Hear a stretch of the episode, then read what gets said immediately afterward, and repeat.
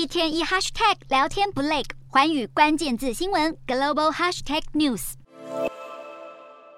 火光一窜，乌克兰军方的 T 六十四坦克一炮解决了俄罗斯的 T 七十二主力战车。这是发生在乌东卢甘斯克的战争场景。然而，远在首都基辅，空袭警报响起后，基辅市民躲进地铁站中。俄乌战争延烧至今，陷入僵局。外界也担心，如果俄罗斯一直无法取得进展，总统普丁是否会考虑动用核武？不过，乌克兰总统泽伦斯基在他参与的 Netflix 节目中提到，普丁不太可能动用核武，因为普丁是贪生怕死之辈，甚至会因为害怕感染新冠病毒，而在和外国元首会面时选择坐在长桌的两端。泽伦斯基也再次呼吁普丁在耶诞节前结束这场战争。这场战争已经持续了将近十个月。有美国官员就透露，其实俄罗斯的弹药就快不够用了，甚至必须搬出四十年前的老弹药应急。如果俄罗斯没有获得外国援助，恐怕就会在二零二三年初耗尽所有的弹药。现在俄罗斯的选项就只剩下向伊朗和北韩等较为亲近的国家索取援助。有情报就显示，俄罗斯向伊朗采购了大批无人机和弹道飞弹。不过，接下来的战局对俄罗斯恐怕只会更不利，因为美国总统拜登正在考虑提供乌克兰爱国者防空飞弹。如果敲定，将可以在几天内就运到乌克兰。一旦乌克兰能够强化空防，